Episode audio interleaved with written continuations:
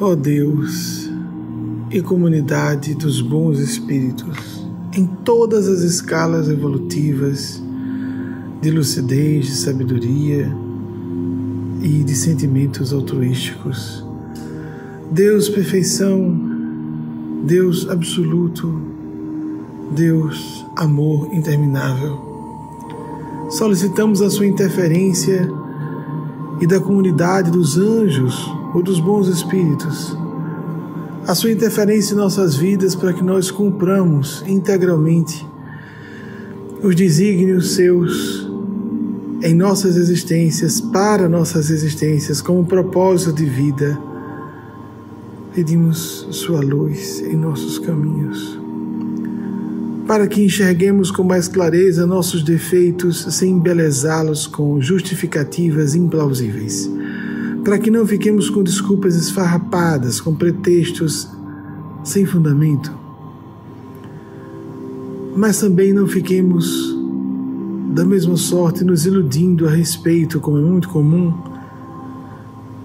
das qualidades infelizes em pessoas que amamos, que enxerguemos defeitos em nós e nos outros com o propósito de corrigir principalmente os nossos focando bem a desenvolver, correlato ao mal que enxergamos em nós, e o mesmo fazendo no que concerne a pessoas que estão sob nossa direta ou indireta responsabilidade, incentivando essas pessoas a ativarem em si os potenciais relacionados de modo invertido às falhas que apresentam.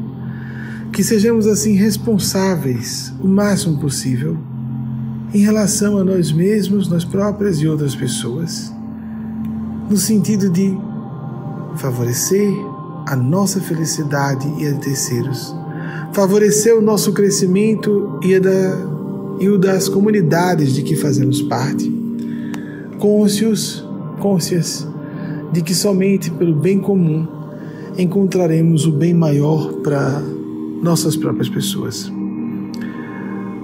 Maria Santíssima, representando o lado maternal de Deus para nós, Nosso Senhor Jesus, símbolo vivo da voz da verdade para a terra, Nosso Senhor Gabriel, Pai de Jesus, representante de Deus, quem quiser ver diretamente o Pai de Jesus como Deus também pode.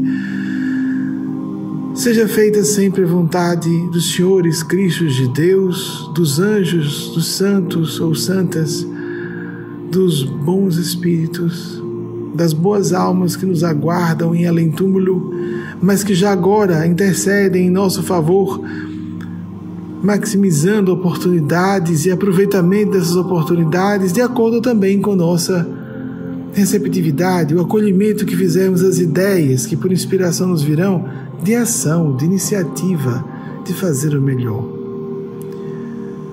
Amigos espirituais, nos abençoem, nos protejam, não só nos abençoem, mas também os nossos entes queridos e projetos pessoais.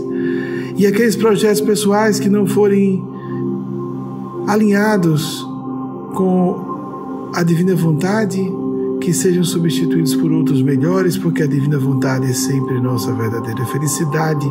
E os entes queridos que não estejam em consonância com nossa vocação, que não estejam respeitando o nosso caminhar de acordo com nossa consciência, que estabeleçamos a distância necessária.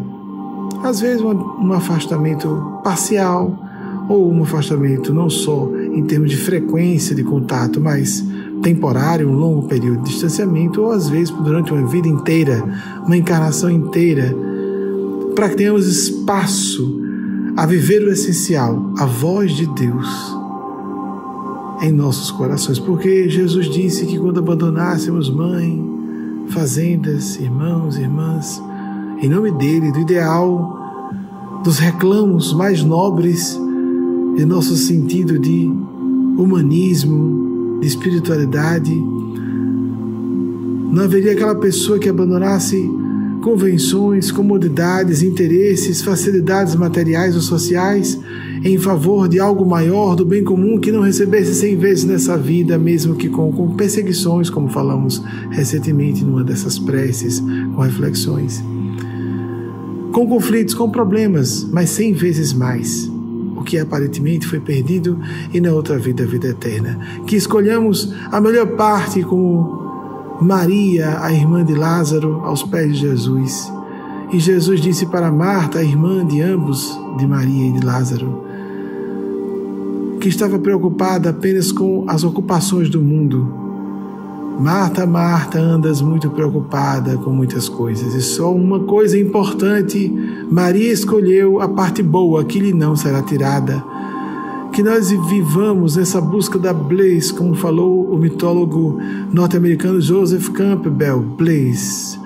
Mais ou menos como felicidade, em paz, ou paz, em felicidade, a bem-aventurança, a felicidade com o sentimento de resposta correta, prática, vivida, de um, uma voz, ou um chamado, ou uma inclinação, uma tendência idiosincrática, personalíssima, nossa, por excelência, original, singular.